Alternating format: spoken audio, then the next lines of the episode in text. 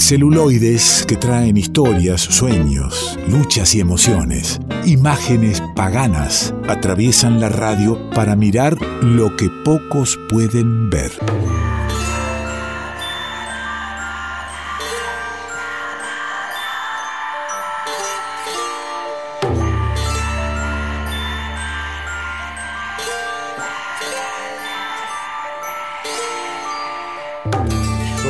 Extraña y original música que nos acompaña, hace su ingreso al revuelto nuestro especialista en cine, quien nos trae las imágenes paganas, Juan Manuel del Río. ¿Cómo anda, querido? ¿Cómo le va, don Alejandro? El placer de saludarlo en esta noche. Eh, lo mismo digo y aquí eh, degustando, eh, me gusta que, que ingrese musicalmente, que desde el oído nos lleve a la imagen. Y sí, y si nos lleva a lo, del oído a la imagen, esa imagen que nos devuelve esta música extraña justamente es una imagen medio oscura, ¿no? Una, una imagen medio tenebrosa, si se quiere. Este, y es justamente lo que intenta esta canción, que es parte de la banda sonora de una película que se llama Suspiria, y es de Darío Argento. La película en cuestión de la que vamos a hablar, vamos a hablar también del subgénero del que forma parte, y este subgénero se llama Giallo, cuyo nombre significa en italiano amarillo. Giallo, amarillo, el cine con cierto tono amarillista. un poco va por ese lado.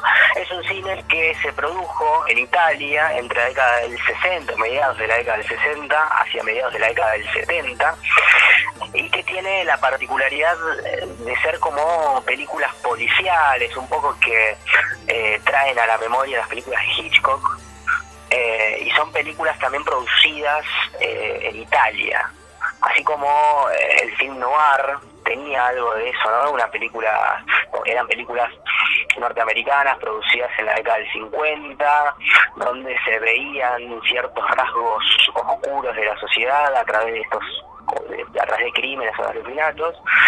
Eh, el Yalo pone en escena un poco lo mismo, pero en, en Italia y exacerbando un poco los crímenes. O sea, no son películas realistas las de este género. No son películas que pretendan decirnos así son los crímenes que cometen los malhechores de la sociedad, sino que son películas que plantean un enigma al espectador y se lo plantean en el primer acto de, de la película. En los primeros 15 o 20 minutos se va a desarrollar una acción, probablemente el protagonista o la protagonista vea un crimen y va a pasar algo por lo cual ese protagonista que fue testigo de un crimen o que fue testigo de algo va a empezar a investigar eh, a la par del espectador. Ah, eso le iba a preguntar. Eh, A partir de ese momento, eh, nosotros somos eh, parte del investigador. Exactamente. Lo acompañamos. Sin ser ninguno de nosotros investigadores. Ni el protagonista, ni la protagonista, ni los espectadores somos realmente detectives. Ujú. No somos policías. Eso también es interesante porque eh, no nos pone del lado, no es, no es que pone, enfrenta a policías buenos contra malhechores, asesinos malos. Es como que eh, hay como toda una nebulosa ahí, un poco que la policía no funciona y entonces tiene que salir la ciudadanía a reponer eso que no funciona ¿no? o a hacer justicia. Es un poco problemático también, ¿no? Lo de justicia por mano propia, capaz.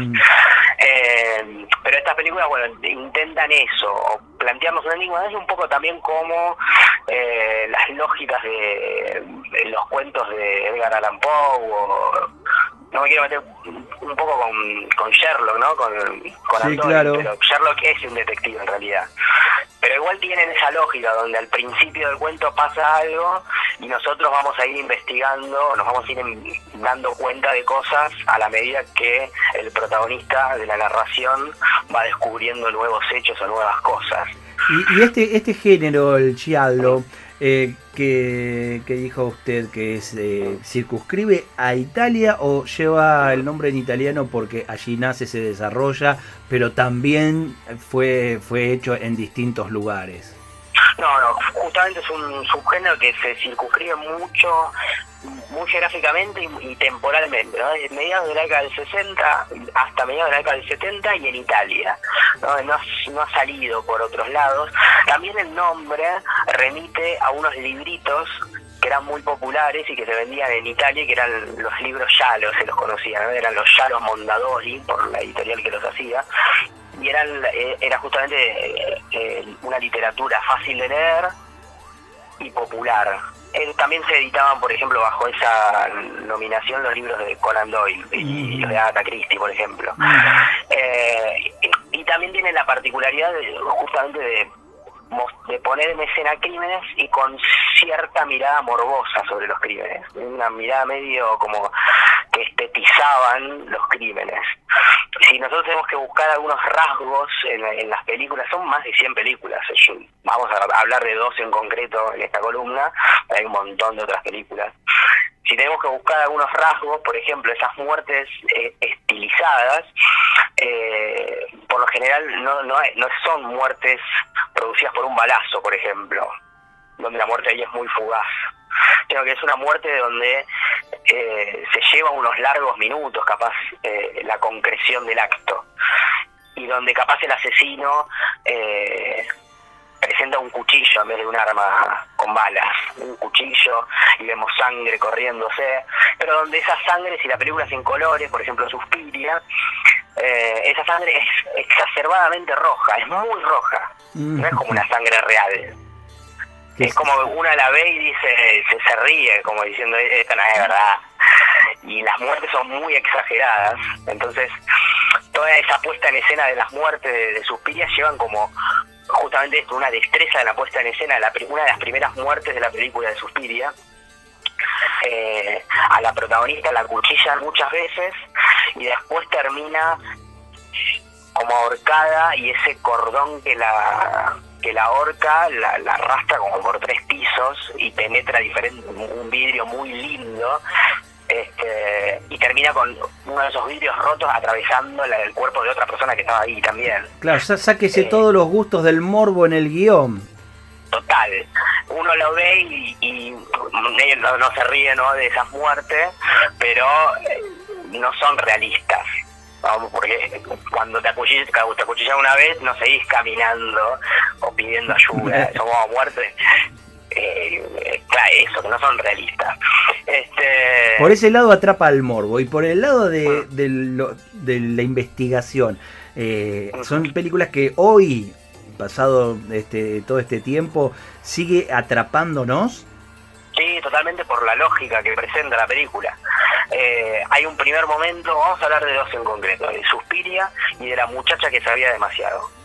Eh, la muchacha que sabía demasiado es de Mario, de Mario Baba y en ella, bueno, en las dos películas vamos a decir, la protagonista eh, es una chica que viene de otra ciudad, casualmente de las dos vienen de Estados Unidos. En una, en la muchacha que sabía demasiado llega a Roma y en Suspiria llega a Berlín pero bueno, la cuestión es que una muchacha que viene de lejos y llega a una ciudad que no conoce. Y es una ciudad que se muestra hostil, casi de entrada. En las dos películas sucede lo mismo. Eh, y en las dos películas, en, el, en ese primer acto, sucede algo, esto, que ven un crimen, por ejemplo, o ven algo raro y tratan de ir descifrando qué es eso raro. En el caso de la muchacha que se ve demasiado, ve un crimen a ver, déjeme, déjeme ver, ver un poco de la muchacha que sabía demasiado, película del 63, si no me equivoco. Eh, ponga, ponga un poquito, tire play y mire ahí. Chi è che urla?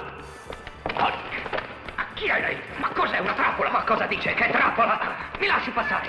Mi lasci passare! No, no! No, no!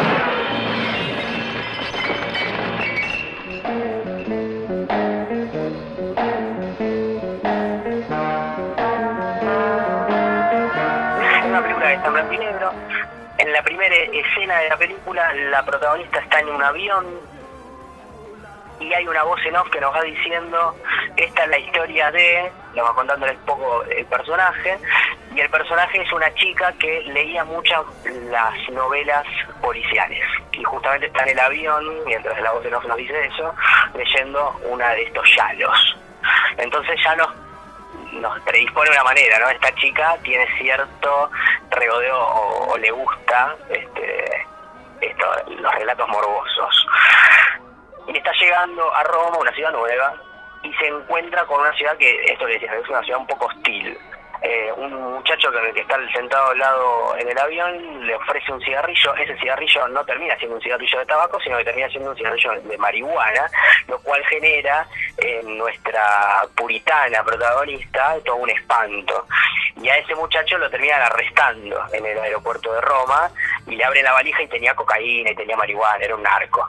Entonces ella ya empieza como alertada en esa Un, ciudad. un narco confiado, ¿no? Porque Total. el tipo, Este, el tipo lleva la valija sin problema. Claro, no, un desastre. Y está yendo a visitar a una amiga de la familia, una señora muy mayor que está en cama y está eh, cuidándola un doctor. Bueno, el doctor se va en esa noche, llueve mucho y la señora muere. Entonces ella quiere llamar a un médico, porque se acaba de morir la señora a la que está visitando. Llama a un médico, no atiende nadie. Y, y sale a la calle. Y sale a la calle un día, una noche ya de tormenta y no encuentra a nadie. Ella en una ciudad que estamos diciendo, ¿no? que es hostil, que es oscura, que no conoce. Este, sale a la calle y en una de esas piazzas de Italia, esas plazas que son medio de cemento, donde hay puentes, etcétera, ella mm, eh, tiene un altercado con un ladrón, le roba la cartera y se desmaya, ¿no? Como que le baja la presión y se desmaya. Cuando se despierta, ve un asesino que está acuchillando a una mujer y le está sacando un cuchillo de la espalda a la mujer y está corriendo el cuerpo y se va y ella se desmaya de vuelta al ver esa escena. Cuando se despierta de día, eh, ella la encuentra primero un hombre que como que la rocía con alcohol, como que le da una petaca, ¿no? Como para despertarlo, pareciera, y después la encuentra un policía y dice, uh, ¿qué le pasó a esta chica? Bueno, probablemente se, emborrachó porque tenía olor a alcohol, porque claro, había un muchacho ahí tirándole una petaca. Y entonces después la llevan a la policía, ella cuenta la escena que vio y nadie le cree lo que vio, porque estaba borracha, supuestamente. Entonces ella sabe algo, No le el creen. espectador sabe algo, Claro. porque el espectador vio con ella, pero después con el correr de la película uno empieza a dudar del propio relato. Che, ¿habrá pasado lo que pasó? ¿O ella estaba bajo los efectos del post de- del shock postraumático por la muerte de esa señora que era amiga de la familia? ¿O, o no vio del todo bien esa escena y no era lo que ella vio en realidad? Entonces esa, esa pregunta del primer acto de la película se va desarrollando en los siguientes haciendo que la, pro- la propia protagonista dude de la certeza con lo que ella había visto Y nosotros con ella. y nosotros con ella. Y así se va desarrollando la película. En la segunda película que tenemos, Suspiria, sucede algo parecido. La protagonista viene de Nueva York, va a estudiar a Berlín, a una ciudad de danza, a una mm, escuela de danza como muy prestigiosa, y muy exigente. Y la noche que llega es una noche lluviosa, que no, eh, no puede entablar diálogo bien con el taxista al principio y eso también genera como estoy en una ciudad que no conozco a nadie, o sea, no es una persona la que llega al aeropuerto de Berlín y hay alguien esperándola y que la lleva a su hotel cómodamente, no, es una chica que él se la tiene que arreglar sola. Este y llega a la escuela de danza pero nadie le abre la puerta. Cuando llega a la escuela de danza hay una chica que está saliendo, que está medio como gritando en esa noche con lluvia y algo está pasando y ese algo que está pasando eh, y con la música que nos está acompañando no pero la principio de esta columna son todos signos de que bueno todo lo que está pasando no está bueno. Eh, y hay como hay un misterio de qué es lo que pasa en esta escuela de danza. Y la protagonista al principio en el primer acto también va a recibir como un haz de luz que la va a hacer entrar como un estado de enfermedad. Va, va a tener una gripe muy alta, va a tener algo ahí, este, medio fantástico también, porque este, si bien es un yalo, pero es un yalo con ah, mezcla de lo fantástico, eh, recibe ese haz de luz, ella empieza a estar enferma y empieza supuestamente a alucinar. Mm. Y entonces todo lo que uno va viendo en la película puede ser, pero puede que no. También pueden Puede ser producto alucinaciones, claro. Exactamente. Entonces estas dos películas presentan esas dos cosas. En una, en La muchacha que sabía demasiado, esas alucinaciones tienen una raíz racional. El shock postraumático, o ella estaba ebria, hay siempre una explicación racional. En Suspiria esa explicación racional se suspende y hay también un elemento fantástico, un elemento sobrenatural, por así decir. Y es interesante que las dos protagonistas, las dos películas presentan protagonistas mujeres. Eh, y no son únicamente víctimas de un asesinato las mujeres en estas películas, en el llano en general, ¿eh?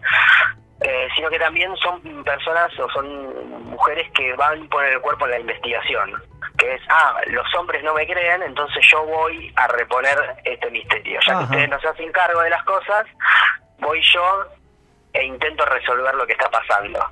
Y también alrededor hay algunos diálogos más que nada la muchacha que sabía demasiado, este, con algún hombre que probablemente sea su interés romántico, podemos decir, y ese hombre medio que le está diciendo, bueno, no es tan así, estás medio loca, insinúa, ¿no? Como lo que viste en realidad no lo viste.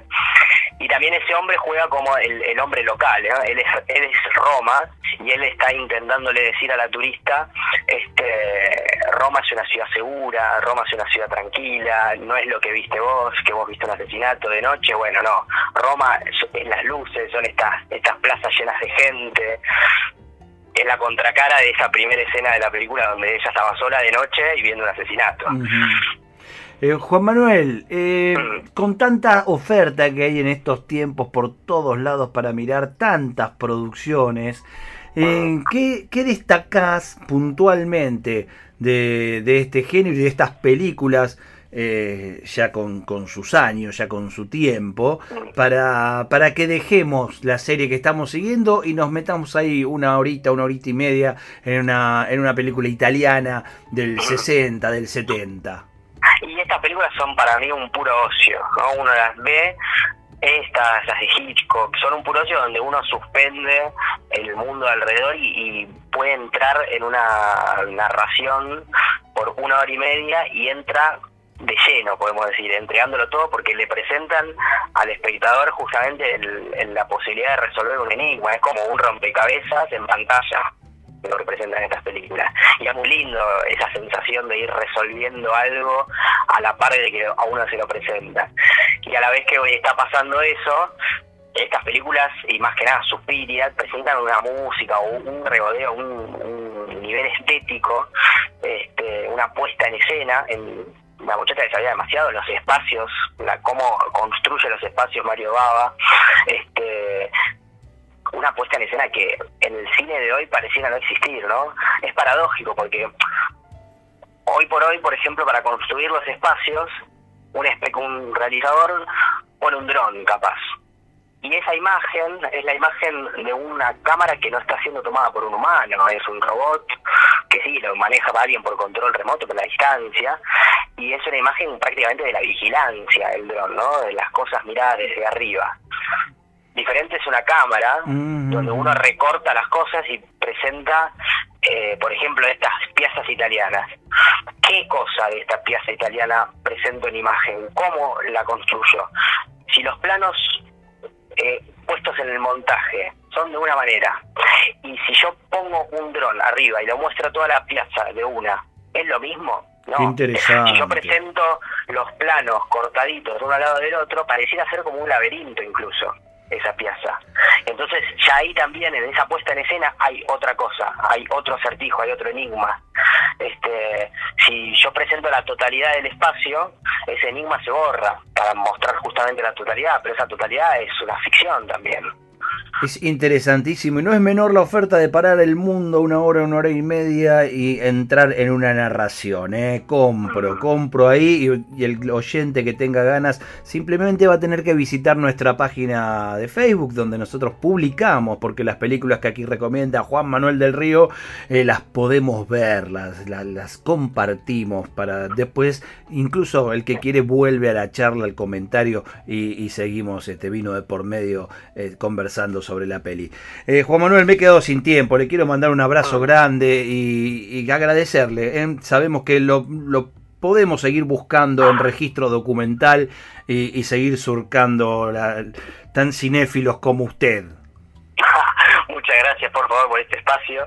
Y sí, adelante, comenten la película qué tal les pareció y hacemos un conversatorio ahí por Facebook, por Instagram. Hasta la próxima, mi amigo. Por favor, hasta luego. Juan Manuel del Río trae imágenes paganas al revuelto. Mece su canto con voz de pena, pena que pena, la pena muda, pena que pasa, pena que queda en todo un pueblo que da y espera. Mece su canto con voz de pena, pena que pena, la pena muda, pena que pasa, pena que queda en todo un pueblo que da y espera. Carlos Aguirre, Linduras del Revuelto.